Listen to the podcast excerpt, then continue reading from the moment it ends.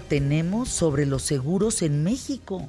Totalmente de acuerdo. 20 mil coches únicamente asegurados en Acapulco, 7 mil y tantas casas contra huracán. Es nada.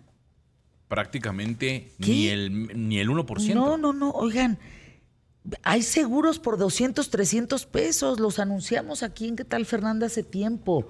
El tú puedes conseguir un buen seguro y no es caro. Yo ayer tuve una reunión con la persona que maneja mis seguros. Me habló y me dijo, oye, no, a ti te falta un seguro de A, B, C, D. Nos vemos a las 6 de la tarde y a las 6 de la tarde lo vi ayer, mi querido Diego y Marisa, eh, López Ramos y López Lima, Marisa. Y, y, la verdad es que uno tiene que pensar en los seguros, como, como la veas. Sí, claro. Sí, tienes que tener tu seguro médico, el seguro de tu auto, el seguro de tu casa, que además el seguro, mm, llama eso la atención, el seguro del auto es obligatorio, es prácticamente obligatorio en el sentido en el que este, para cobrar, para un accidente, para el, tema de la, de la, tenencia, la verificación, todo eso, se, se tiene que tener un seguro. ¡Qué barbaridad! Yo ayer me di cuenta que estoy bastante protegida con el tema de los seguros. Bastante. Me faltaba un hilito ahí suelto que se solucionó ayer y no lo siento como gasto, lo siento como dinero invertido. Porque si algo me pasa, e, es un acto de amor para con mis hijos. Claro. Seguros y testamentos es que ni lo piensen. Es un acto de amor para tus seres queridos. Imagínense que yo le deje a mis hijos una bronca. Problemas. Problemas y que se peleen y que se desgasten y que no, no cuenten con, con una infraestructura que los deje, pues más o menos dentro de la muerte de su madre, pues medio bien parados, ¿no? Sí, porque a lo mejor el problema no puede ser al, interior, es decir, no necesariamente se tienen que pelear entre hermanos, sino más bien tener que enfrentar la situación de la legalidad de reclamar la casa, del de, de, las escrituras. Pues claro, y que por lo menos les sea un poco más fácil de, y llevadero dentro del dolor de perder a su madre, ¿no? Del, dentro del dolor de perder pues una columna tan importante. Y, y que tú todavía lo dejes así yo pienso en esas personas que no tienen seguro de barco, de casa, de coche, de... Pues lo perdieron todo. Es que sí debería existir. Y es que eso que tú dices es cierto. Eh, nos cuando vemos las tragedias, cuando vemos este tipo de cosas, es cuando nos hace ese momento de reflexión de decir, a ver, ¿por qué no tenemos el seguro, el seguro médico? ¿Por qué no compramos el seguro del auto? ¿Por qué no compramos el seguro de la motocicleta si era mi vehículo de transporte para irme a trabajar? En fin, todo este es el seguro con el seguro con mis hijos, ¿por qué no lo eh, establecimos bien? ¿Por qué lo, no lo renové? En fin, creo que son cosas Ayer les digo, seis de la tarde, eh, me reuní con Diego y con Marisa, a quien les mando un beso enorme, y me dijeron, mira, de todo lo que tienes asegurado, porque tengo todo asegurado, los coches, la casa, te faltó este hilito que estaba ahí medio suelto. Ah, no, pues de eso cuánto debo, ponle. Porque no hay, no hay mejor dinero invertido. Claro. Bueno, ¿y tú de qué? Santiago viene, bueno, no, no, no sé Santiago. Si no, el señor este, Blue, Blue Diamond. Blue Diamond. ¿Tú eres Blue Diamond? ¿Sí? Sí. ¿Por qué vienes así, oye? Porque es Halloween y quedamos de venir con nuestros... Bueno, yo iba a venir con mi mameluco, pero quiero contarles... No puedo hablar con esto bien. Quiero contarles que... Eh, pues Matilda se hizo pipí en tu o sea, mi perro en tu mameluco. Pues ahora sí huele a dinosaurio real. Pues ahora sí huele a dinosaurio. ¿Por qué no lo pensé? Me lo hubiera traído. ¿Cómo narrarías una lucha? En una lucha de están listos los gladiadores para comenzar en esta lucha. Blue Diamond. ¿Pero quién es el otro? El señor que se venga para. ¡Ándale, argentino! Aquí, que vean aquí y que todos en QTF vienen disfrazados también. Todos, oye, las, chavas, no, no, cuéntanos de las chavas que vienen, de Vienen de, hombres de negro, hombres de negro. ah, de, hombres de negro, sí. se ven guapísimas las dos. viene de Dustin, el de Stranger Things. el de, bueno, la, la playa Ah, caray. No, no, no, no, no, no, es que para quien nos está viendo en la televisión, ¿cómo vas a narrar? ¿Quién es usted, para empezar? El, negro mortal. Y esas orejas que... El ratón, el, ra- el ratón, el ratón Para Black- quien esté en la radio escuchándonos, o sea, el argentino ahora resulta que es luchador. O sea, el argentino y Bissell, los dos con su, Su máscara. identidad secreta. Eh, y, y estamos felices de estar en el Huawei ¿En el qué? En el Huawei aquí en México. ¿Qué es eso? Halloween. Eso. Ah, Halloween. Sí. A ver, ¿cómo Yo van a listo narrar? para comenzar esta lucha, este combate entre Diamante Azul y el ratón vaquero negro. Y están preparados para empezar. Vean, vamos a ver, vamos a estar listos. Qué Y vamos a la posición de Elena. Ay, y la no, primera llave de cariño. Ve nada más cómo lo agarra. Esto sí es verdaderamente extraordinario. Vamos a arrancar el programa, ¿les parece? ¿Sí? Pie derecho, así, con este ánimo para arriba. Oigan, de veras asegúrense, ¿eh? hagan su testamento, no sean canijos, no sean canijas, ándenle. No, no dejen eso, ese hilo suelto. Es por amor a su familia. Vamos hoy por el mejor programa, solo hoy, quién sabe ayer, quién sabe mañana, empezamos pie derecho. Ay, qué divino.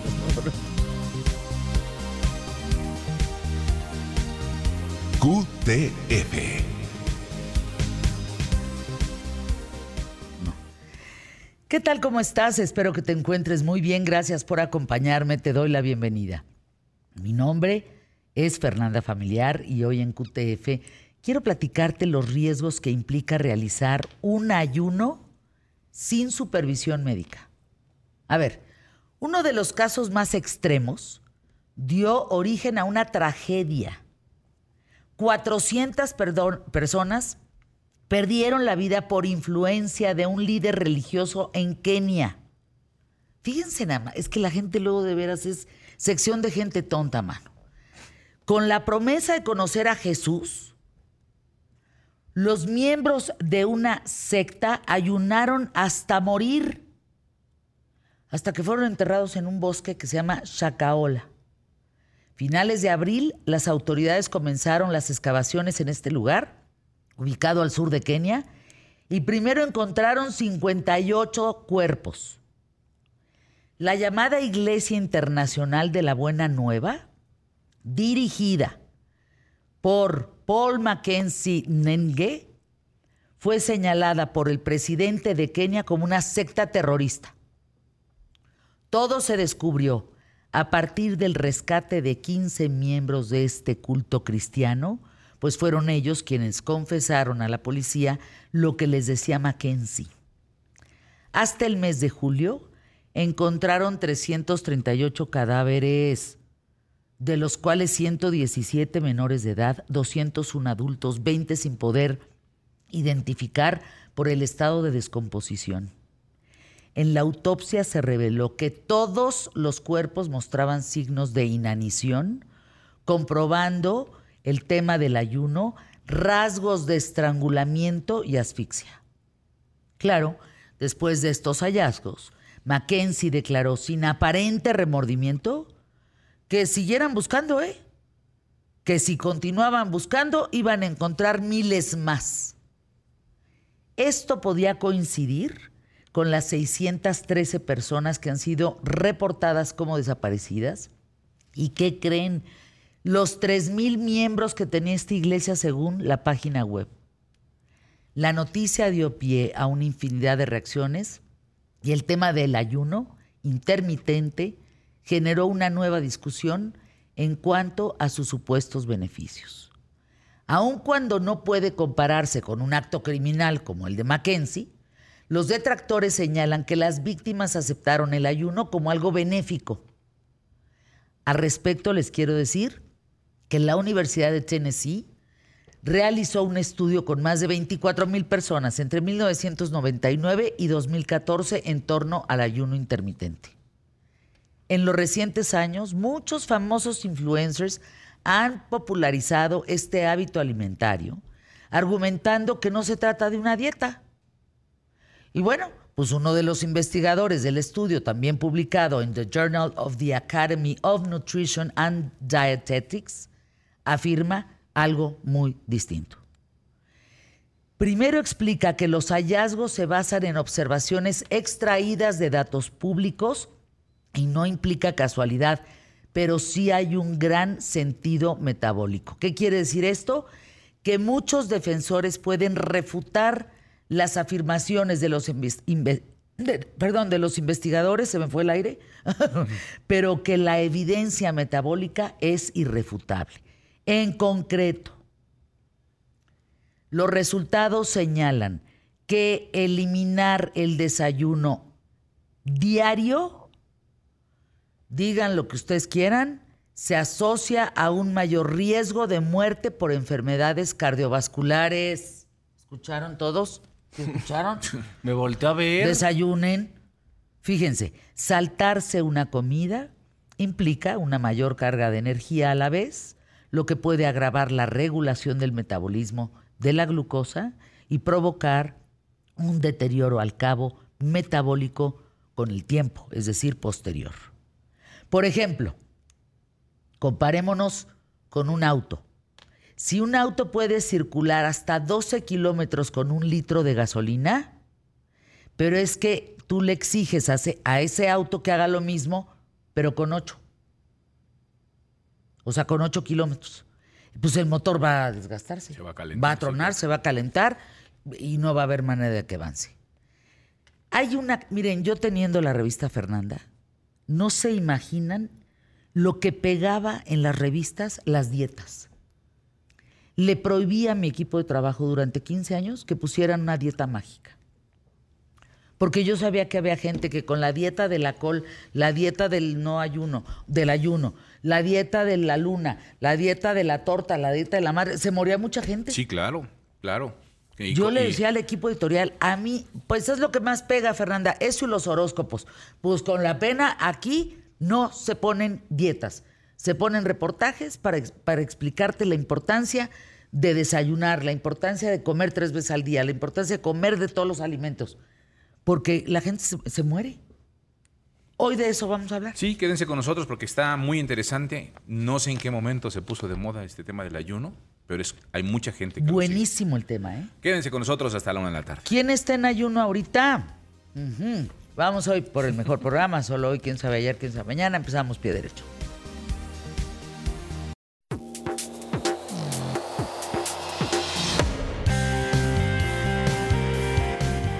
Jonathan Pierce Johnny Pierce, como le dicen de cariño, está hoy aquí en ¿Qué tal Fernanda? Gracias a Gonzalo Oliveros.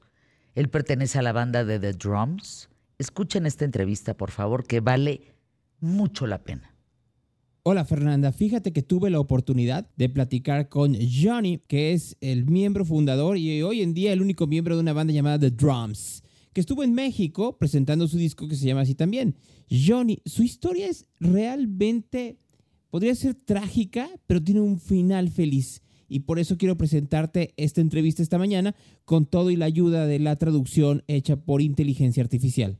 Para que vean que sí se puede tener finales felices pese a lo trágico que puede ser tu infancia. Buenos días. ¿Cómo estás? Me llamo Gonzalo. Estoy bien. Estoy cansado porque he estado trabajando muy duro esta semana y viajando mucho. Estamos de gira. El disco acaba de salir, así que es mucho. Um, Pero yo también estoy muy feliz. Así que lo sé. Empecemos con tu trabajo de esta semana. Y tú has estado en Guadalajara. Has estado en el Festival Coordinador. Oh, fue precioso. Es la segunda vez que tosemos ese festival. Y, ya sabes, ambas veces fueron recuerdos muy especiales para mí. Después escribí una canción llamada Meet Me in Mexico. El terremoto en la Ciudad de México. Esto es hace unos años y fue una recaudación de fondos para ayudar a los esfuerzos de reconstrucción. Y esa canción, hay una letra que escribí donde mencioné Guadalajara y esta idea romántica de enamorarse en Guadalajara y lo romántica que sería. Así que pudimos cantar esa canción. Eso fue muy divertido. Pero um, cada vez que estoy con el público allí, siempre ha sido um, una conexión muy especial.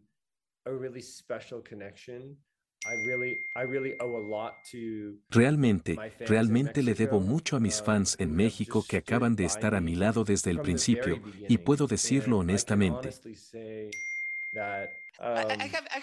Tengo que decir que tienes una conexión muy estrecha, no solo con el público mexicano, con todos tus fans de todo el mundo, y eso es como un logro. ¿Cómo te sientes sobre este tipo de conexión y este tipo de compartir pensamientos e ideas con tu audiencia? Bueno, ya sabes, yo. Cada álbum que hago, realmente trato de escribir desde mi corazón y pienso. Ya sabes, he pensado mucho en por qué tal vez expreso cómo me siento de una manera vulnerable, tal vez más que otros artistas.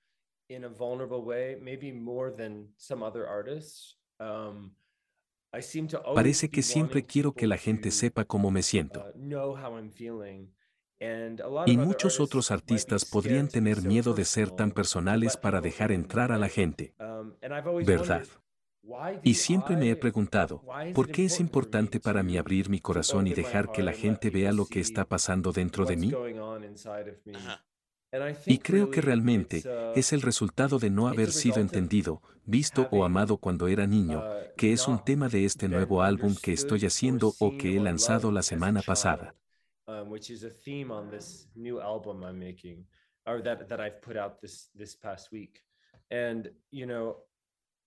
Y, ya sabes, cuando era niño, mis padres y mi familia no me vieron por lo que era, no podían amarme por lo que era.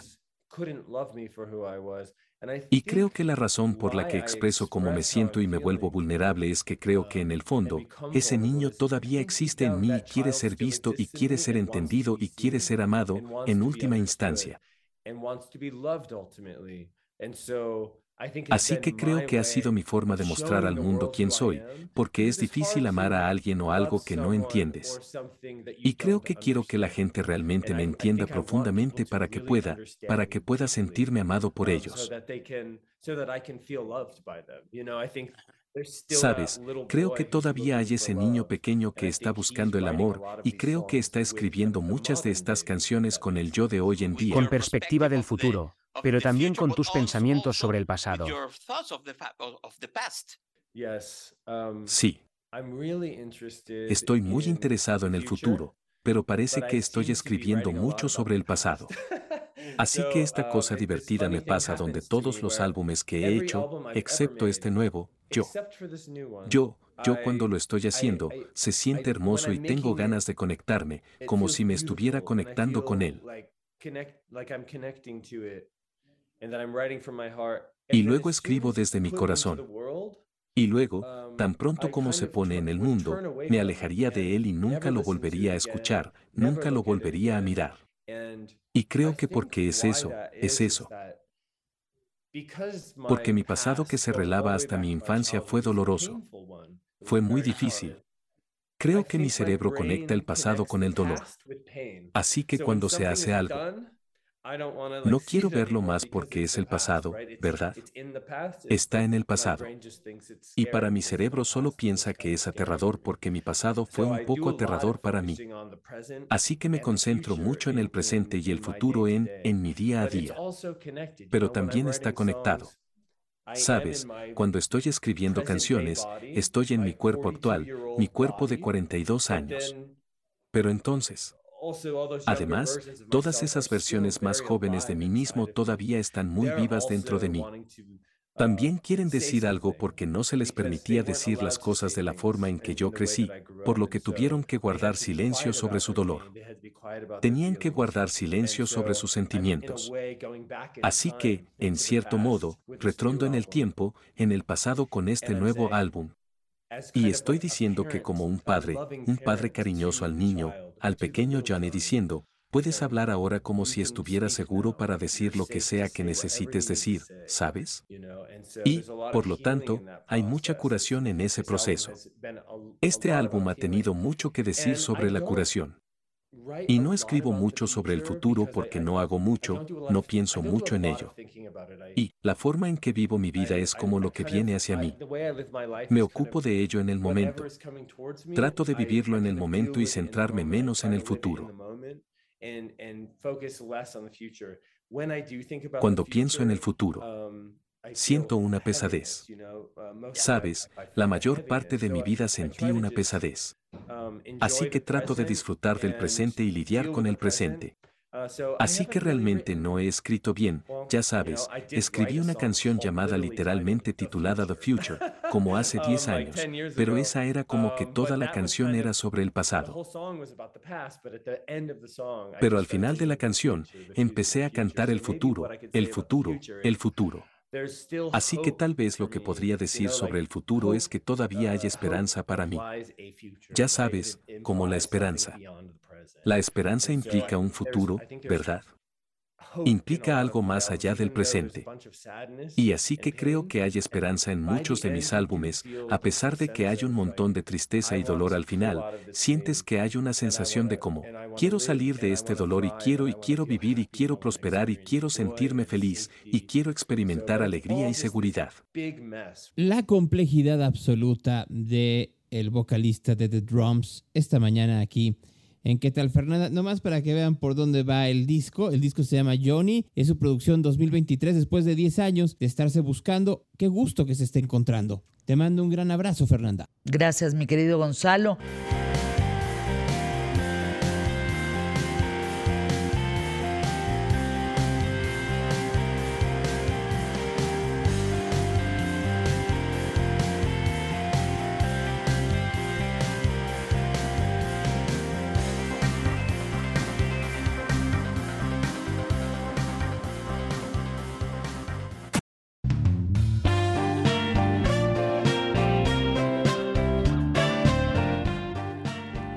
Estoy con un gran médico, cirujano bariatra, especialista en cirugía laparoscópica, bariátrica y metabólica, doctor Hernán Fraga. Mis hijos, yo, gente que conozco, hemos sido atendidos por el doctor para lograr vivir sanos, estar en nuestro peso ideal, no morirnos de hambre y tomar las decisiones correctas en torno a una alimentación. Cuando vivimos en el país de más obesidad y diabetes en el mundo, sobre todo niños que presentan diabetes que antes solo se presentaba en adultos y ahora en niños, pues tenemos que estar cerca de un doctor como Fraga. No hay más. Yo me acuerdo cuántos kilos llegué contigo, doctor unos 15 arriba. Ajá, más o menos. 15, 20. Creo que tengo dos arriba ahorita. Sí, te has mantenido súper bien. Ahí vamos. Ahora, quisiera hablar contigo del ayuno, porque estoy viendo que cada vez más gente hace el tema del ayuno. Quiero oír tu punto de vista, qué sabes, porque hay diferentes tipos de ayuno. Mira, por diferentes cuestiones. Es una cuestión de moda, es un régimen, no es un tipo de dieta, es un régimen de alimentación y ese régimen de alimentación se basa en que el paciente va a tener un tiempo específico de ayuno con una ventana de alimentación. Y en eso, eh, eh, con este régimen, el paciente pierde peso. Y existen muchos estudios, Fer, que nos hablan de las bondades y de los efectos colaterales del ayuno intermitente, que ese es el más famoso. Y hay tres tipos. Hay uno que es el ayuno completo, son tres días de comer bien, dos días de ayuno. El ayuno este, intercalado es un día sí, un día no, un día sí, un día no, comer, ayuno. Y el más común, que es el que tiene restricción de tiempo, que es el que más conocemos, que son 16 horas de ayuno y 8 horas de una ventana donde el paciente va a consumir, en teoría, lo que quiera. Pero ahorita te voy a explicar un poquito de eso. ¿Por qué se ha hecho famoso? Porque quien hace ayuno intermitente sí pierde peso. Pero la comparación del ayuno intermitente con una restricción calórica de una dieta normal es casi el mismo resultado. Entonces, pierde peso, sí pierdes peso, pero muy parecido a otro régimen de alimentación. Donde sí se ha notado que hay una ventaja importante, Fer, es en, el, en la resistencia a la insulina y en el control o elevación del colesterol bueno, que es el HDL. Entonces, o aumenta. Aumenta el colesterol bueno. ¿Cuál es la razón? Si lo haces de la manera correcta, con la guía correcta, y ahorita te digo en qué pacientes está indicado y en cuáles no, es, eh, permite que tengas un tiempo corto de alimentación, por lo cuanto tendrás restricción de comida y te permitirá, al comer poco tiempo, comer alimentos más saludables. Y eso se ve reflejado en tus exámenes. Es decir, comerás más proteína, grasas buenas, y eso es lo que te ayuda más o menos en este tipo de régimen. Pero también debemos saber... O sea, no, perdón, ¿no comen lo que sea? No comen pizzas, no comen todo aquello que... Es que si lo haces mucha grasa, así, es que esa es la forma, Fer, es la forma fácil de hacer algo. Entonces te dice el paciente que no quiere seguir un régimen y que no quiere hacer algo eh, que tenga una base, sino algo mágico, dice, pues está todo dar porque dos, 16 horas ayuno y como pizza, hamburguesa, etc. Probablemente esos pacientes comían esa misma comida, pero durante todo el día. Entonces, al restringirles el tiempo donde la comen, pues comerán un poquito menos y tendrán algo de pérdida de peso. Ah, ya. Pero no los va a llevar al punto que quieren llegar. Entonces, se hizo un estudio, porque tenemos que dar, sí, opinión, pero es bien importante informar. Un estudio donde eh, identificaron a personas con sobrepeso y con obesidad, y otro estudio que tenía gente que hacía ejercicio de fuerza. Las personas con sobrepeso y obesidad perdieron kilos de peso, 6 kilos más o menos en dos meses. El problema fue que el 60% del peso que perdieron era músculo, no grasa. Uy. Entonces, además quedaron colgados. Colgados. Aguados. Esa es una, una forma de verlo, pero también, Fer, acuérdate que parte de nuestro metabolismo o de lo que nos hace quemar más calorías es la masa muscular. Entonces, si ese paciente que tenía X peso comía estas calorías para seguir como estaba, después de esta dieta donde pierde músculo, tendrá que comer mucho menos para poder mantenerse delgado. Entonces, entre menos músculo tengas, más restricción tendrás y más difícil será mantenerte en peso ideal. Por otro lado, las personas que acostumbraban a hacer ejercicio, ejercicio de fuerza, ese ejercicio de fuerza usando esta ventana eran personas que comían en esa ventana alimentos saludables y que entrenaban sus músculos. Entonces no subieron masa muscular, pero no se perdió, pero sí perdieron grasa. Entonces, ¿qué podemos llegar a una conclusión? Que existen mil formas de hacer las cosas, pero tienes que encontrar la forma que te funcione a ti. ¿En base a qué? Tu genética, tu historia familiar, tu edad, tu peso, tu estatura. No te pueden dar lo mismo. Eso es algo que me gusta de Hernán Fraga. Que cada paciente es eso, un paciente, no, no, no les avientan la misma alimentación a todos, no los trata igual a todos. ¿Cómo bajaste Omar Chaparro? ¿Cuántos kilos bajó Omar? Él bajó porcentaje de grasa, porque estaba, se veía bien, pero él iba por definición muscular. Habrá perdido unos 8, 12 kilos más o menos. Adrián Uribe también fue por definición muscular. Y tenemos gente que va por mejora de imagen nada más. Pero fíjense, a mí me sorprende porque yo tengo mucha gente alrededor que hace ayuno. Sí. Pero no a todos los veo bien.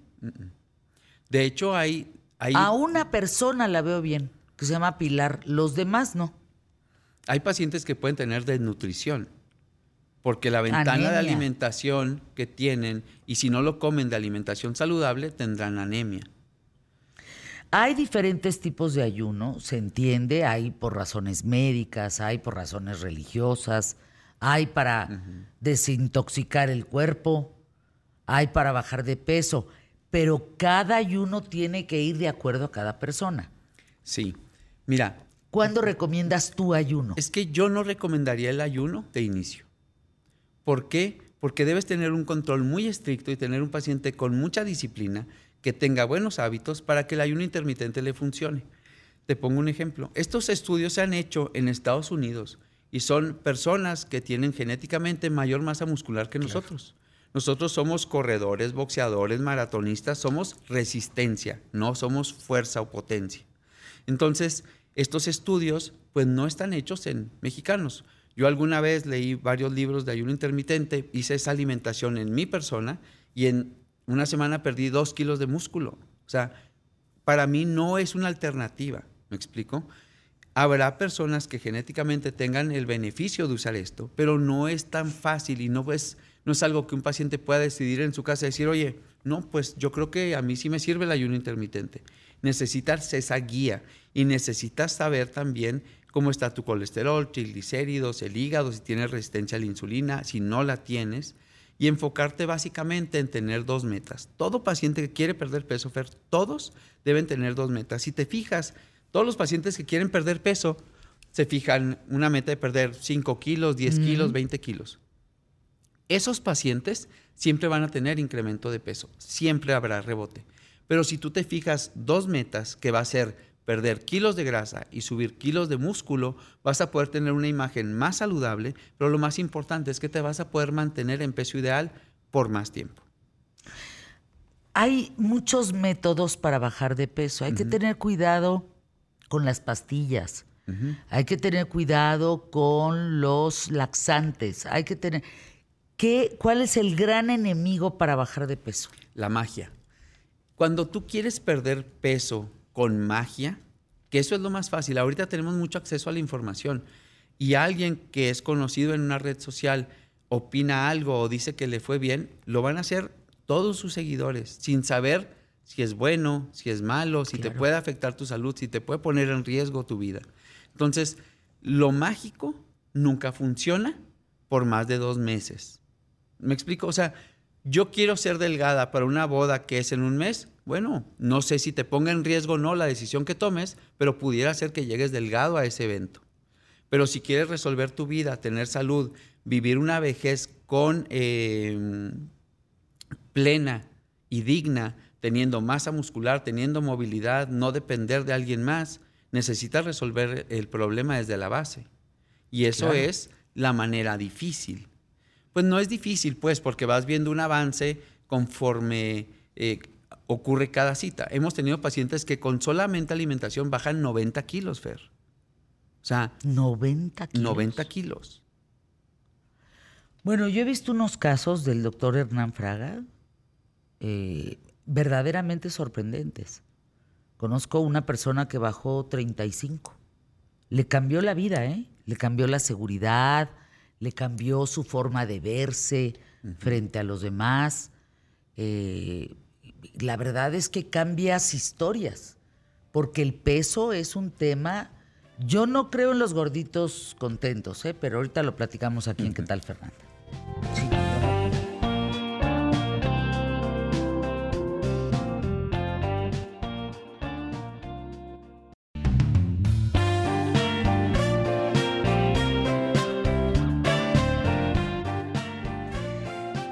Muchas preguntas, Hernán Fraga, muchas preguntas. ¿Cuáles son entonces los mitos en torno al ayuno? ¿Y la realidad cuál es? O sea, ¿sí te baja el colesterol? Mira, los mitos es que es el, mejor método, el método mágico para perder peso. Ya vimos que sí te ayuda a perder peso, pero a un tipo de pacientes, aquellos que comen saludable en su ventana de alimentación y que hacen ejercicio de fuerza. Un paciente con sobrepeso, con obesidad, que tiene su, eh, sus horas de ayuno y en su ventana de alimentación come, come, alimentos que no lo nutren o que son hipercalóricos, va a tener algo de pérdida de peso porque va a comer menos que lo que comía antes, pero no le va a resolver su problema en forma definitiva. Em, ¿Quién sería el paciente ideal? Un paciente que tenga la conciencia que en esa ventana va a comer una alimentación basada en proteína, con grasas buenas y carbohidratos con tiempos eh, bien definidos y con buen entrenamiento de, peso. Ahorita que estás hablando de colesterol, te escriben de Guadalajara. Fíjate, doctor, que yo hice la dieta de la proteína. Hijo de su madre, bajé lo que no tienes una idea. Pero cuando me hice estudios de laboratorio, el colesterol estaba por los cielos. Y los triglicéridos.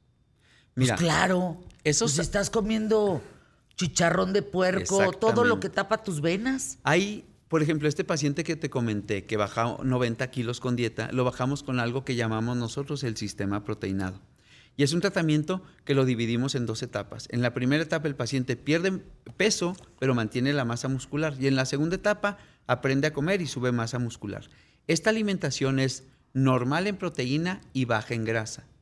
Cuando un paciente hace una dieta cetogénica como esta paciente lo hizo, siempre es alta en proteína y alta en grasa. Y eso va a generar riesgo de daño renal, de hígado graso, colesterol alto y triglicéridos altos también. Entonces, no puedes buscar em, salud perdiéndola. ¿Me explico? no, perfectamente. Me quedé pensando, fíjate qué frase, ¿eh? Poderosísima. No puedes buscar salud perdiéndola.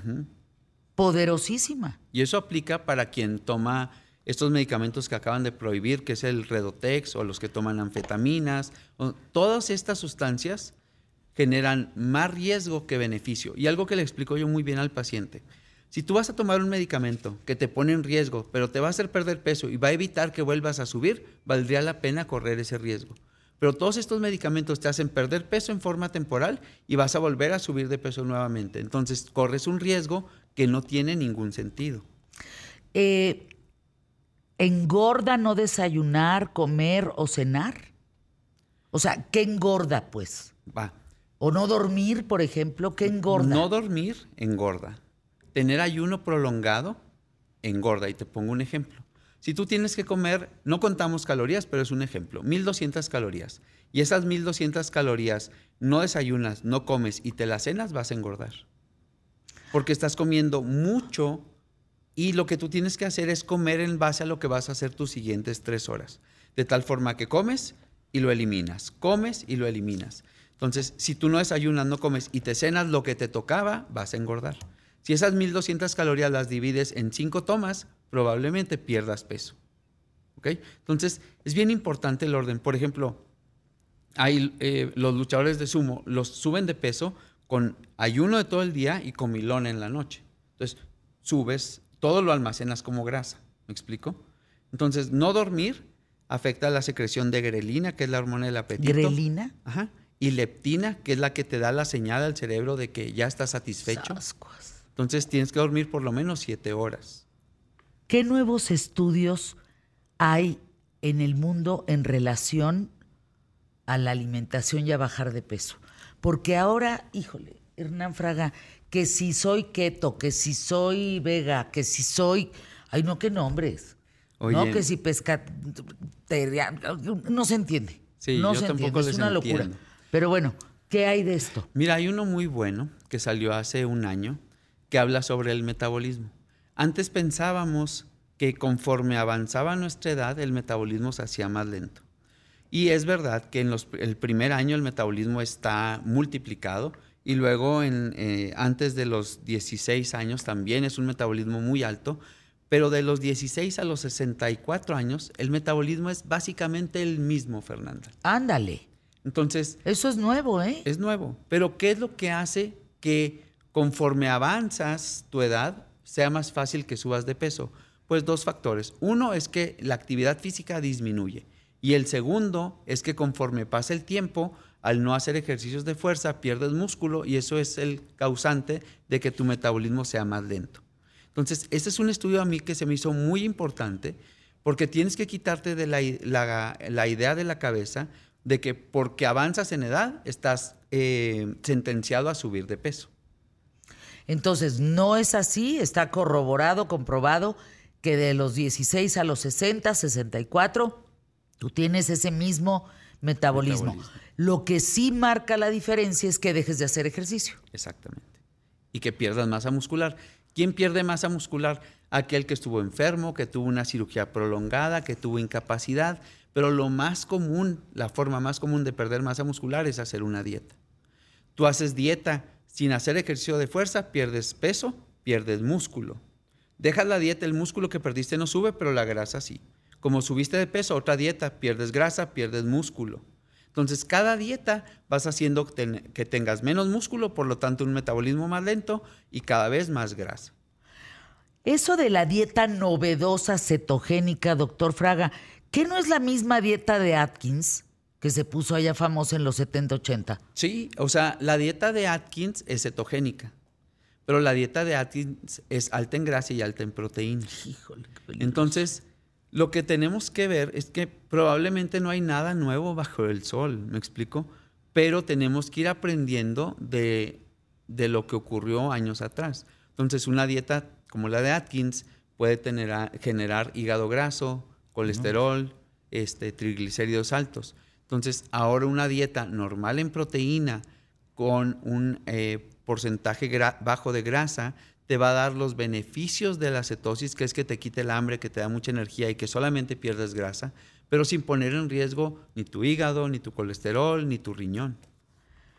Eh, ¿Cómo llegar a la anorexia o bulimia?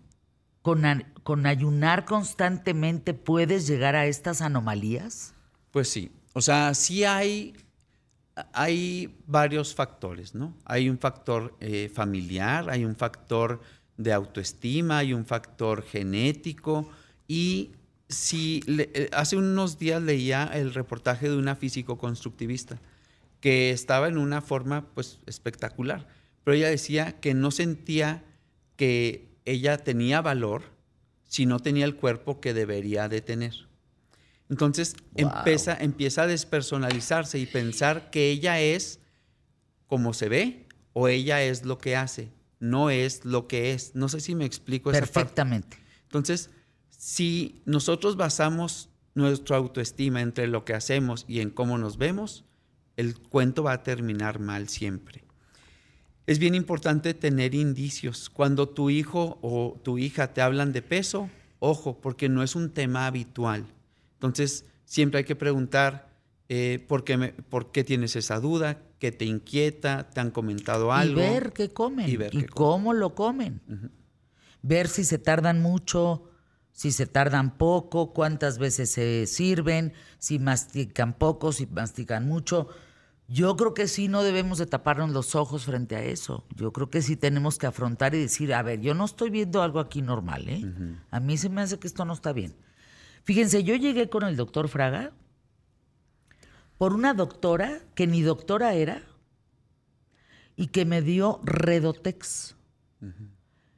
Llegué por poco y con infarto, ¿no? Porque era los triglicéridos hasta arriba, pero el Redotex, bueno, ¿qué trabajo me costó que me lo quitaras?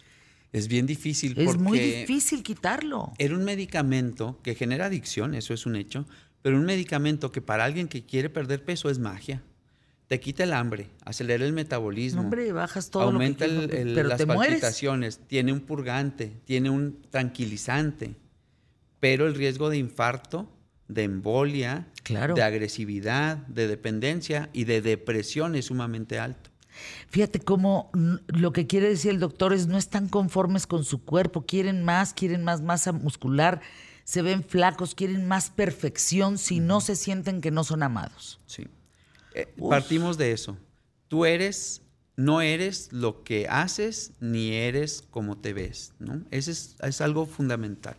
Tus datos, Hernán Fraga, por favor, para comunicarnos, danos una cita y, y consúltenlo. Lo pueden hacer, estás en Guadalajara, estás en Monterrey, en Monterrey en Ciudad de México. Claro. De base. Y a toda la República, bueno, los vemos por videollamada. En mis redes sociales son arroba clínica metabólico con K, Instagram, Facebook y TikTok. Clínica Metabólico y ahí con, K. y ahí le escriben al doctor Fraga. Gracias, Hernán. Regresa. ¿Cuándo vuelves pronto? Cuando tú me digas. 15 días, tres semanas. Nos vemos aquí para el tema de las purgas, los enemas. El, ¡Qué barbaridad! Anuncios QTF.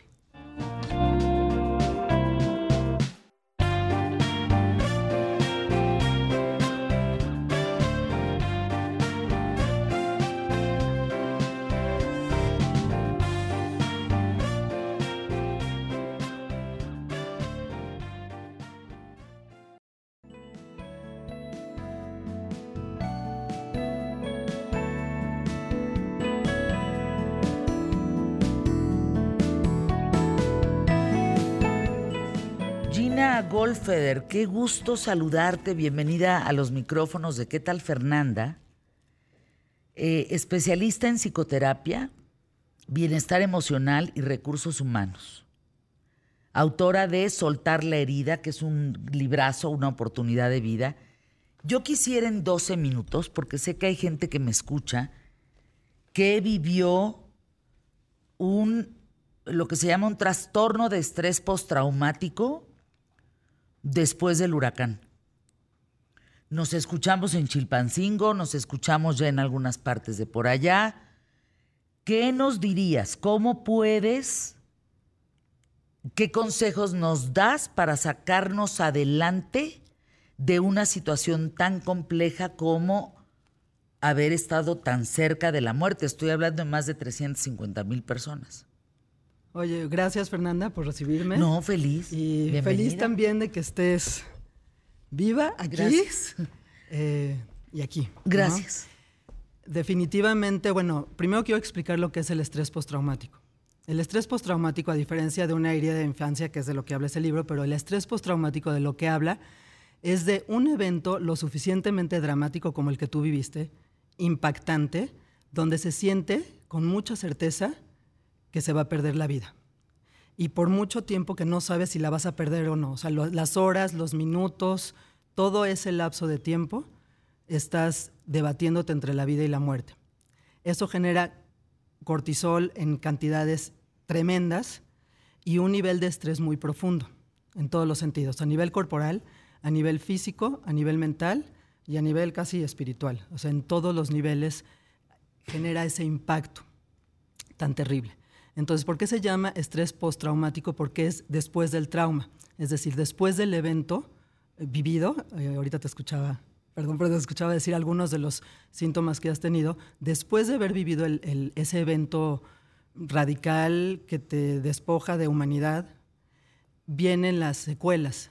¿Cuáles son las secuelas?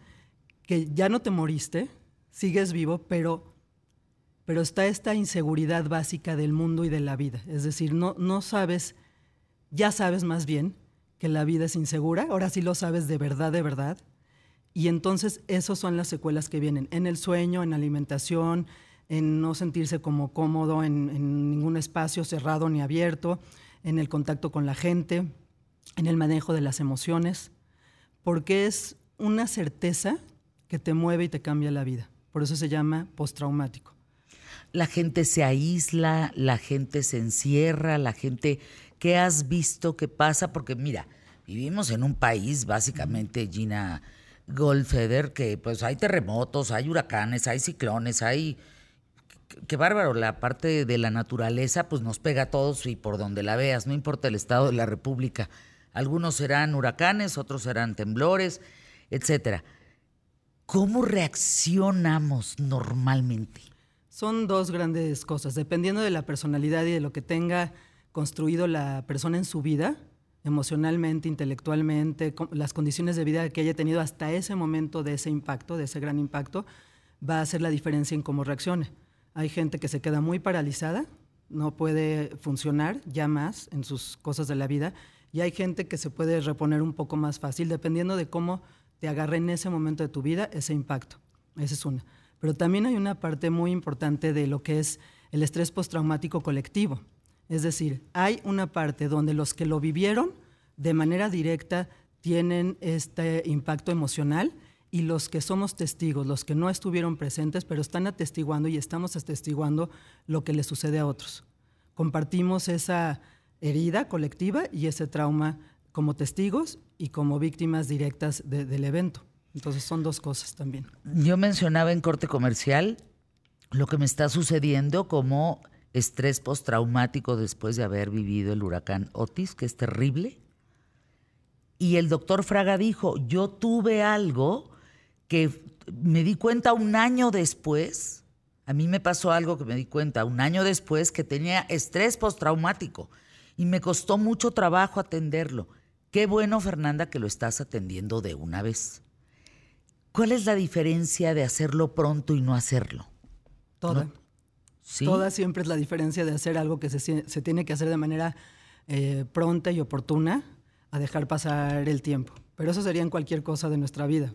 Una conversación pendiente, mejor la hagamos pronto. O sea, todo lo que puedas hacer y atenderlo de manera inmediata, porque el impacto, el, impacto tiene secuelas. Hay una, un concepto en el, en el cuerpo que se llama némico, la mnemotecnia, que es que el cuerpo también registra, tiene sus registros, aunque la mente no.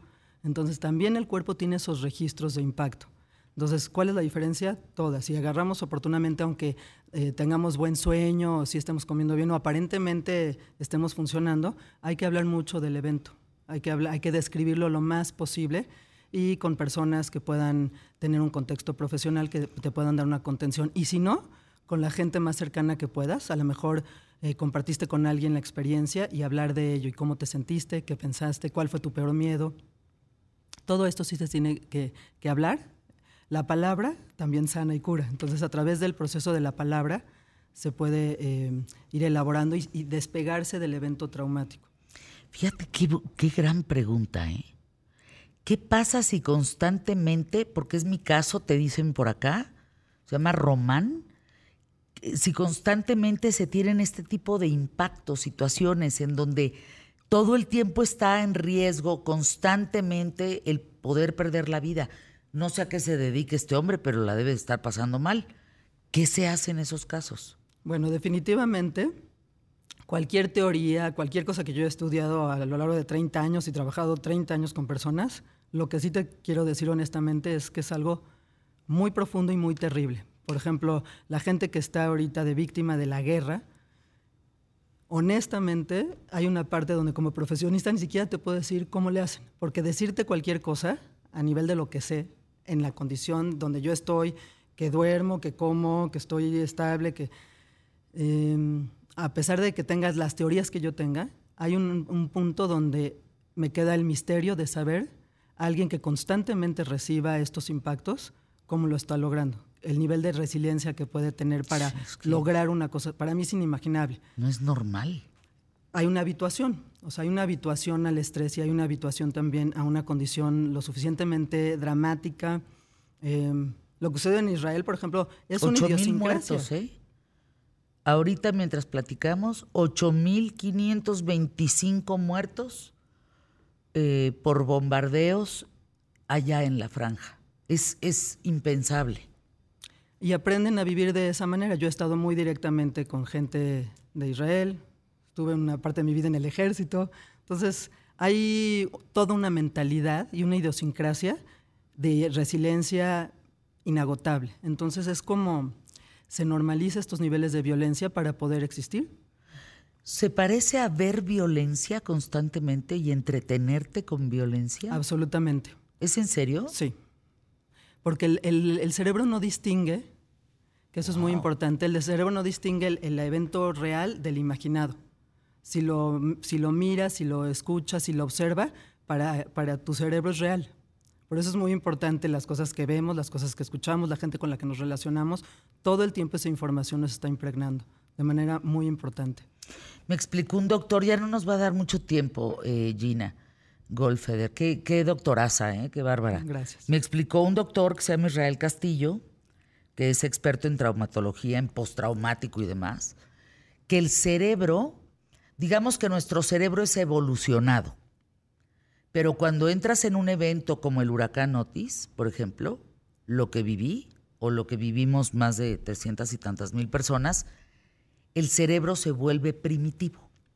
O sea, como si apagara todas las funciones, y es cierto, ¿eh? Es correcto. De la memoria, de no te acuerdas de nada, no te vas a ningún lugar.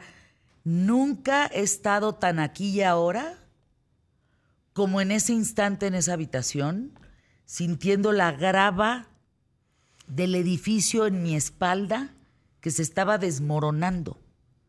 Y cada minuto piensas que va a ser el último minuto. Entonces no te da tiempo de nada más que pensar en el aquí y ahora, en los sonidos, en el ruido del viento, en el olor, en la falta de oxígeno, en todo este tema durante 5 horas 40 minutos. Y qué bueno que dices esto, Fernández, es importantísimo. El cerebro cambia. Bueno, el cerebro se anestesia, el cuerpo se anestesia. Cuando alguien tiene una, un accidente, que se rompió un brazo, no lo siente hasta tiempo después, porque lo que hace el, cuerpo y el cerebro es anestesiar, y bueno, y anestesiar también tiene que ver con estar en el momento presente de alguna manera, para que puedas sobrepasarlo y sobrevivirlo. Es, una homeostasis que se realiza para, de supervivencia. A ver, danos tu teléfono y sabes que por tiempo te voy a invitar al programa. Vente más tiempo. Creo que tienes mucho que aportarnos. No solo es un evento como ahora el huracán. Yo no había descubierto esta parte en mi vida de los, del estrés postraumático, por eso lo quise compartir con ustedes. Yo me estoy atendiendo y, voy contigo, Gina, y voy a ir con, con quien se deje para poder sacar avante esto lo más pronto posible porque sí, no, no, no está bonito. El teléfono que, ¿dónde te hablamos? 55 Ajá. 38 99 0280. Gente que ha tenido un accidente, gente que es que créanme, vente más seguido Gina Golfeder porque hay muchos accidentes en México. Hay muchas personas que viven este estrés postraumático por diversas pero además ya lo vivimos desde hace muchos años. Los niveles de violencia nos, generan un estrés postraumático perpetuo y continuo. Yo 53, te quiero invitar. 38 99 02 80. La presentación de este libro va a ser la ahorita, próxima Ahorita lo comentamos, ahorita lo comentamos. Te invito a todos. Mi adorada, mi adorada Fabi Guarneros, qué gusto saludarte, qué gusto estar contigo, eh, dándote la bienvenida. Les recuerdo que hay eh, pues un patrimonio bellísimo cultural de la humanidad por la UNESCO, que es el Quinta Real Oaxaca, un hotel con siglos de historia. Eh, ojalá lo puedas visitar. Te reciben con un servicio inigualable, con cómodas habitaciones, una ubicación privilegiada, un Oaxaca inexplicable te está esperando. Se nos antoja, Fabi. Vamos. Irnos ahí al spa, a dormir. Sí. Y ahorita que hay festividades muy bonitas de Día de Muertos en Oaxaca. Sí, es precioso, ¿eh? es precioso. Bueno, cuéntanos, eh, mi querida Fabi, Gran pregunta, ¿de qué mueren los mexicanos? Fíjate que así es, querida Fer, eh, es un tema que también tiene que ver con estas, con estas fechas. Es decir, mañana celebramos a los santos difuntos, que son los menores de edad, y los niños, bebés, y después el 2, eh, pues a todos nuestros fieles difuntos. Entonces, quise hacer, buscar la información con el INEGI, con la ayuda del INEGI, de la radiografía de qué se mueren los mexicanos. Pero además, siempre me encanta porque este programa tiene una, un gran ángel. Hoy en la mañana dio a conocer el INEGI las cifras actualizadas y definitivas respecto al 2022. Literal, viene calientito este estudio. O sea, desde ayer preparé con las cifras preliminares que había presentado en julio del 2023 referente al año pasado. Pero hoy en la mañana lanza todo el estudio y pues aquí, aquí solo vamos a actualizar los números que ya teníamos. Pero a ver, fíjense, en este, en este 2022 se registraron 847.716 personas muertas. Es decir, las velitas que se van a encender a partir de mañana en los panteones de Miski, que en los más tradicionales, ¿no? en Páscuaro. En Páscuaro. Qué belleza, ¿eh? Exacto. Entonces, vamos a un poco hacer esta referencia de los datos duros con las tradiciones que hay, ¿no? Entonces, todas las velitas, toda la luz que se van a encender, pues van a ser 847 mil más velitas por los que murieron en 2022, querida Fer, ¿no? Ahora, ¿quiénes se mueren más?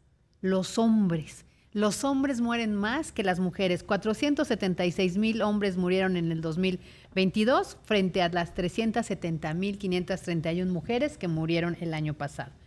¿Cuáles son los casos o los cinco em, causas de muerte, las, las cinco principales? Pues son las enfermedades. Desgraciadamente, ahora que platicabas con, con, el doctor, con el bariatra, pues efectivamente no cuidamos nuestra salud y hacemos un montón de tonterías en lugar de cuidar. ¿Por qué? Porque el corazón es la principal causa de muerte. Ojo con el colesterol y triglicéridos. Diabetes, mellitus, segunda causa de muerte. Tumores malignos, enfermedades del hígado, que también tienen que ver con las grasas, y, ¿qué creen? Coronavirus fue la quinta causa de muerte. Obviamente en la pandemia fue, llegó a ser el primer lugar mayor que el corazón, que, son, que el corazón siempre es el top de las muertes. Pero ahora coronavirus pasó al quinto lugar y al sexto lugar pasó los accidentes, que en años anteriores había sido la quinta causa de muerte. Entonces, ojo, porque los accidentes también es, está en el top 5 de, eh, de las enfermedades o las causas por las que mueren los mexicanos. Ahora, Fíjense, hay 90% eh, de probabilidades que mueras por una enfermedad y 10% por algún ataque violento. Y en los ataques violentos están los homicidios, están los, eh, los accidentes y están los suicidios o los asesinatos. Entonces, pues vamos a ir viendo toda esta, esta información. Fíjense que hay unos datos muy interesantes. Por ejemplo, ¿En qué lugar se mueren más los mexicanos? Pues en los hospitales. En los hospitales se muere. Oye, qué estudio, ¿eh? Qué bárbaro. Sí, está muy bueno, la verdad. No, no, no, qué estudio nos trajiste, qué barbaridad. Buenísimo. 412 mil personas murieron en el, en el hogar y en los hospitales, eh, 100, 200, como 300 mil personas en los hospitales, porque van, va diseccionado de acuerdo al IMSS, Secretaría de Salud, Unidad Médica Privada, vía, eh, en la vía pública 35.917 personas mueren. Y en otro lugar, 44.000 personas. Entonces, fíjense que hospitales, hogar y vía pública son los lugares en donde nos quedamos los mexicanos. ¿no? Otro dato súper interesante. Los hombres, los hombres mueren principalmente por enfermedades del corazón. Y en quinto lugar, por accidentes. En sexto lugar, ojo, las agresiones, homicidios se registraron 28.745. Eso tiene que ver con las denuncias y las carpetas de investigación que se abrieron en los ministerios públicos. Y hay un dato muy curioso en el caso de la mujer. La mujer también muere en primer lugar por corazón, segundo lugar por diabetes y hasta el hasta el séptimo lugar están, hasta el noveno lugar están los accidentes con 8.500 eh, muertes. Pero ¿saben qué me causa ruido? Que en esta estadística no están registrados los feminicidios ni los homicidios. Y habría que ver como tal. Es o sea, está sumado a las muertes está, digamos globales, en, totales. En, los homicidios eh, vendría siendo hasta en el caso, está como totales, no viene ya por sexo, sino por, por edad, y en el sexo no está los feminicidios en las primeras 10 causas de muerte. Quiere decir que sí hay, pero no es un número que pudiera estar en el número 10 de causas. entre las mujeres es corazón, diabetes, tumores malignos, enfermedades cerebrovasculares, ojo, mucho ojo con estos infartos cerebrales. Eh, COVID, fíjense, COVID para las mujeres es la quinta causa de muerte.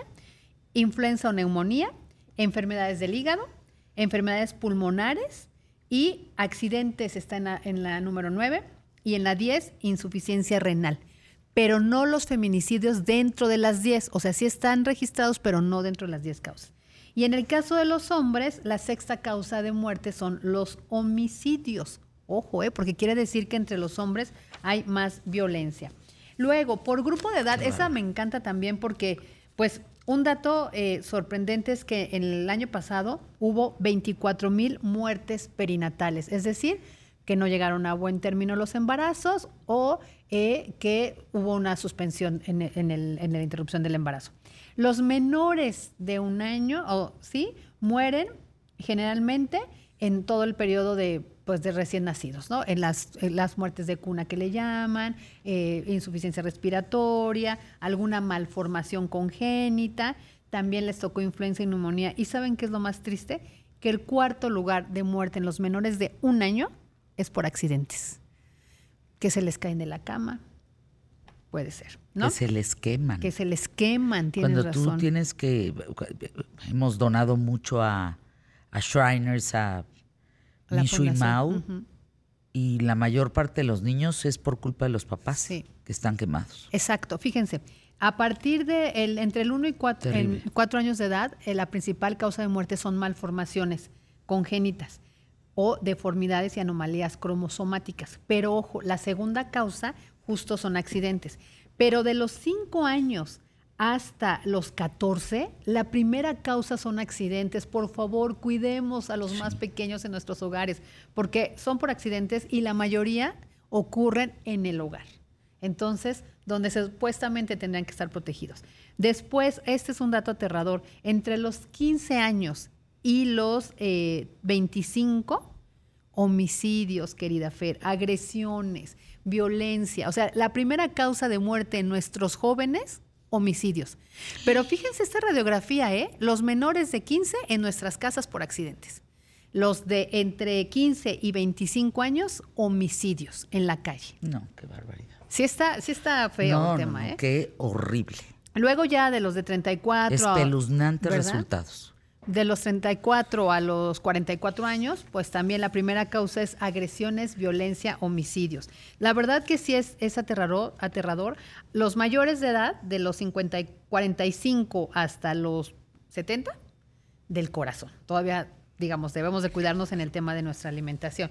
Hay una, hay una, hay una mm, gráfica muy interesante de las defunciones por accidente, Ajá. según el medio de lesión. Acuérdense que estamos hablando es transporte, accidente de transporte en vehículo, 16.414.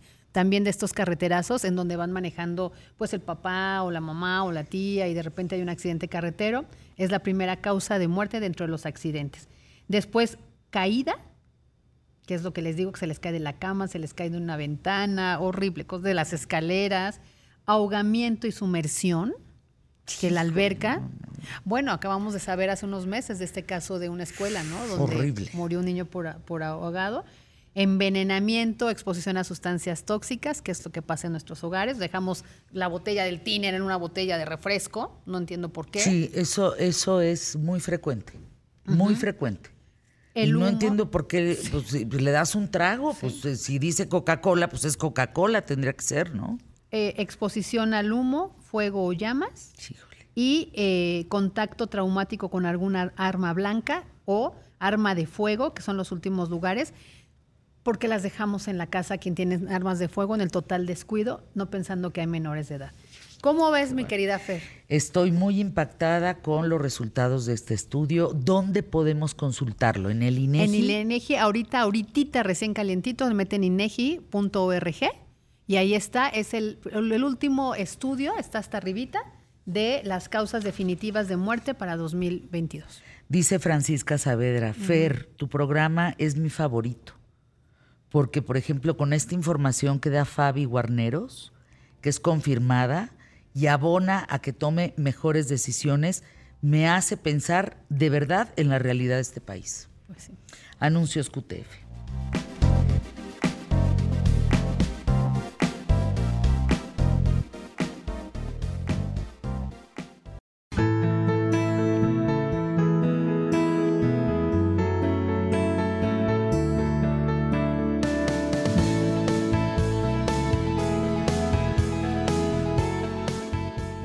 Digo fuerte y, y quedito, lo estoy de hecho en este instante mandando a través de mi Twitter. Urge declarar emergencia sanitaria en Acapulco. Porque entonces va a empezar a morir gente, no por el huracán, por infecciones. El tema de la basura es un tema muy importante. El tema del lodo es un tema muy importante. El tema de los encharcamientos que causan dengue, chikungunya, etcétera, etcétera, etcétera, cólera y demás. La falta de agua potable. Es grave la situación. Urge que el gobierno de Guerrero o el presidente de la República, el federal, declaren emergencia sanitaria en Acapulco. Porque entonces, insisto, no solo va a haber muertos por el huracán, va a haber muertos por otra negligencia, como la del huracán, pero ahora por no declarar emergencia sanitaria a tiempo. Lo estoy diciendo el martes 31 de octubre del 2023 a las 12 con 47 minutos del día. Recuerden muy bien, 12 con 47 minutos, el 31 de octubre del 2023, para ver cuándo es que lo van a declarar y cuánta gente de aquí entonces habrá muerto. ¿Cómo va el programa, Emilio? Bien, gracias a la gente que se comunica con nosotros y, por supuesto, los comentarios en torno a pues, lo que está pasando en Acapulco. Eh, gracias este, Manuel Marín, a Fernando Elizondo, Ernesto Valle Gómez, también gracias. Y también a Yurima Cruz, eh, le mando un abrazo. Mi querido Emilio, el tema de los seguros es que los de auto no cubren las catástrofes. Los seguros ahora mismo están muy limitados y es muy importante que quien contrate revise las cláusulas. Bueno, pues ahí el tema. De tres en tres, Santiago Bissell. Eh, qué fuerte lo que, lo que me estoy escuchando de esto de- del dengue Sí, y todo. sí, y sí, más sí. porque un amigo muy cercano tiene ahorita.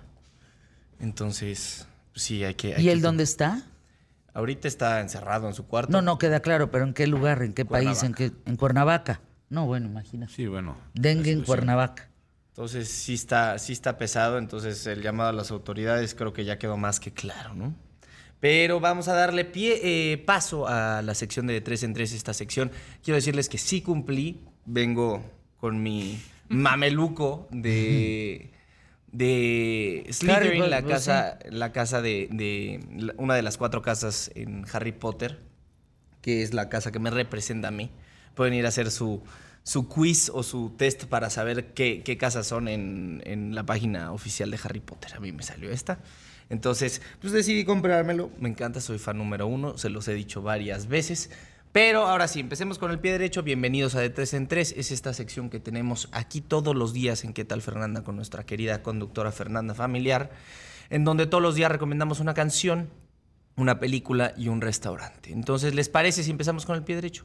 Sí, por favor. Bueno, hoy debido a la celebración de Halloween, aunque muchos me vayan a linchar porque dicen que aquí no se celebra en México, que es una celebración eh, estadounidense, que estoy totalmente de acuerdo, pero yo creo que ayer lo discutíamos, es un gran pretexto para disfrutar de unas buenas películas de miedo, eh, para acostarse y abrazarse entre gente que, que se quiere y o salir a pedir dulces y sentarse a comer esos mismos dulces. ¿Se acuerdan la última vez que pidieron dulce o truco, como dicen? Ajá. ¿Cuándo fue? Valle de Bravo, en Avándaro, eh, con mis hijos chiquitos hace 10 años. ¿Tú, Emilio, O más. ¿Te acuerdas? o?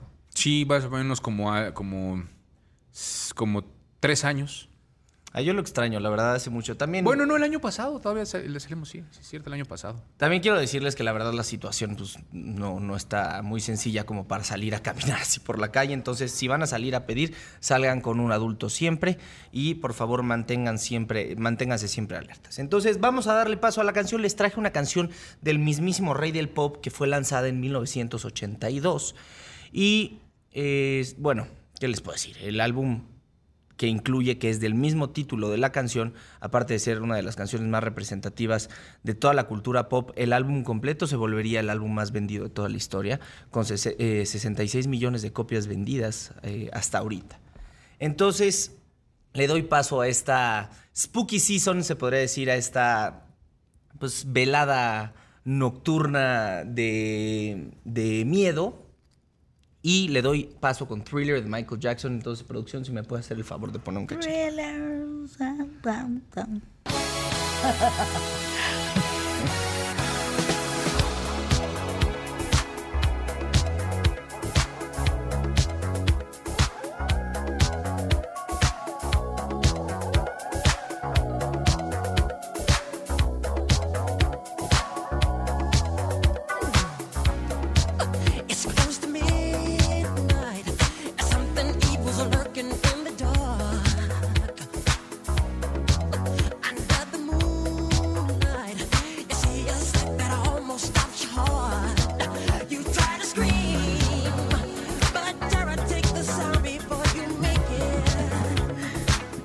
bailando en la cabina como, como thriller. Es una de las canciones más, como les dije, más representativas de la cultura pop.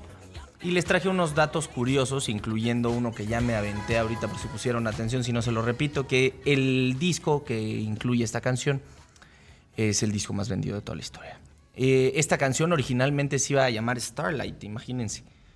Qué, qué hor- qué horrible nombre, ¿no? Nos hubieran quitado Thriller. Pero ¿de qué se trata esta canción? Esta canción, bueno, este video que salió igual el mismo año de la canción, mil- 1982, fue el video más visto en ese entonces, porque ahorita ya tenemos canciones como Gangnam Style y cosas así, que tienen una cantidad de reproducciones ya casi casi incontables de todas las personas que lo ven. Pero en ese momento llegó a ser el video más reproducido en el mismo día, en las primeras 24 horas. A mí me, llegaron a contar gente a mi alrededor, adultos, que se juntaban para, ver ese video, para esperar la llegada de- del anhelado vi- video de thriller, que es casi casi un- una mini película, en donde nos pintan a Michael Jackson con esta famosísima chamarra roja con negro, eh, acompañando y saliendo de las películas, acompañado por una dama muy, muy bella y nos empieza a contar los encantos de la noche de brujas y cómo de repente empieza a salirse todo de control y nos topamos con unos zombies y hombres lobos bailarines haciendo el baile que estaba haciendo José Manuel atrás de cámaras. Y pues sí, tiene la voz de Vincent Prince, que es un rapero muy famoso, que es, eh, no sé si producción tiene las primeras partes, pero no me va a dar mucho tiempo. Pero son las voces que suenan en voz off en, en la canción. Y es un dato curioso, ese también, bueno, Quincy Jones, el legendario productor, fue quien se encargó eh, ah, de la mano de Michael Jackson de hacer esta obra maestra. Y así entre eh, muchas otras cosas muy interesantes, pero quiero ir con la película. Les traje no una película, sino una leyenda. Les traje una leyenda mexicana para celebrar esta pues, época de, de- de brujas y de cosas espeluznantes que quizá existan, quizá no. Eh, me gustaría que me contaran si alguna vez han tenido alguna experiencia paranormal. Yo Emilio, sí. nunca. Emilio en su casa. Yo, yo nunca he tenido y siempre he querido, la verdad. Pero cuéntanos, a ver, ¿qué, qué te pasa? Horrible. Pues eh, unos, ras- un- un- un- uno- unos rasguños en el brazo y una eh, cortina desgarrada. ¿Es Tras- en serio? Tras la aparición de una, de ¿Es una- en serio? de una señora en una ventana que hasta la fecha marca su territorio y no te deja pasar. En un rincón de, una, de la casa. ¿Y qué haces? ¿Nunca pasas ese rincón? Pues es un rincón de la casa, entonces eh, te acercas y eso, pero, pero si estás mucho tiempo ahí, que fue lo que me pasó a mí, este, terminé Lo todo arañó. rasguñado. Ay, sí. Es en serio. Tiene fotos. Es horrible lo que le pasó. Wow, a ti nunca. A mí se me ha prendido y apagado la luz, pero así como constantemente, como tic, tac, tic, tic, tic, tic, como- como o- gacho. Sientes horrible. Y también les pasé el video, te de mi hija, que está hablando con alguien, ¿te acuerdas? Ay, no, me Sí, muero. Sí, sí, sí, sí. Me muero. Sí, ¿lo tienes? Híjole, ese video es brutal que está hablando con alguien.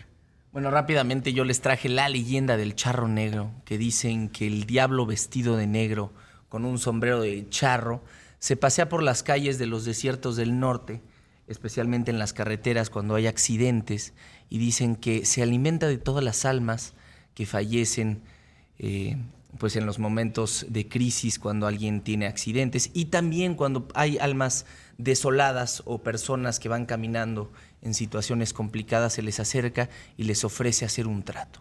Pero un trato no es así de sencillo como ganar ganar y siempre terminan pues falleciendo y teniendo muchos problemas. La historia principal es la historia de, un, de una mujer que está esperando a su amado y se acerca el charro negro y le, dice, y le dice que ella, o sea, que llevaría a ella a su casa y al día siguiente la encuentran muerta al lado de la carretera. Qué bonita es la cultura de las leyendas aquí en México. A mí me fascina. No, bueno. ¿Y, y, y, y el restaurante? Puta madre, no, perdón. Me salió durísimo, qué miedo. El restaurante les traje masala y maíz. No me lo van a creer, pero es un restaurante fusión mexicana, fusión africana. Ay, qué rico, ¿dónde está eso? Está en calle Marsella 72, en La Juárez, en Cuauhtémoc. ¿Con qué te quedas? Yo nunca he comido comida africana. ¿Tú sí? No, ¿Sesos de gorila o qué será? no, no, no sé. Hierba. No, no, no sé qué se coma en africano, fíjese. Qué ignorante va. Pues no, no, es que no- creo que es poco lo que tenemos en contacto con, con este tipo de comida, ¿no? Pues vamos Bueno, a sí. probarla. Yo me quedo con eso, hay que ir a, ir, ir a probarlo. ¿Tú? Yo me quedo con Hernán Fraga, la verdad, con esto de los ayunos, porque yo siempre los hago. Yo me quedo con que a Santiago se le rompió el zipper del, de la cosa esta pijama y andaba hace rato aquí echando un show. A continuación, Paco Sea. Buena tarde.